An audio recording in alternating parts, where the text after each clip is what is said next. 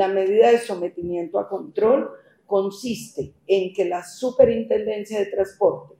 adopta una serie de medidas y de instrucciones que serán registradas en la Cámara de Comercio y que impiden que la empresa ejerza algún tipo de actividad de venta de bienes o utilización de eh, modificación de estatutos sin que cuente previamente con la autorización de la Superintendencia de Transporte.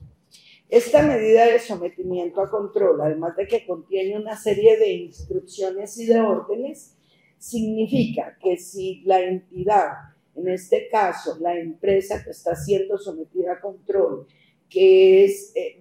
FAX Colombia, SAS, eh, o sea, lo que conocemos como VIVA, eh, no atiende las instrucciones impartidas, nosotros procedemos entonces ahí sí a hacer la remoción del administrador, representante legal y o de la Junta.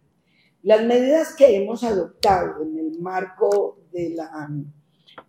ejercicio de la vigilancia subjetiva están armonizadas con las medidas que debemos expedir y que hemos venido expidiendo en aras de garantizar la protección de los derechos de los usuarios del servicio de transporte público de pasajeros aéreos. Ustedes bien saben, la semana pasada emitimos una resolución o se emitió desde la Dirección de Investigaciones una resolución de apertura de una investigación sancionatoria donde también se adoptó una orden administrativa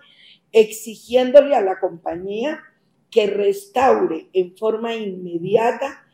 toda su sede administrativa y especialmente los canales de comunicación hacia los usuarios de este transporte.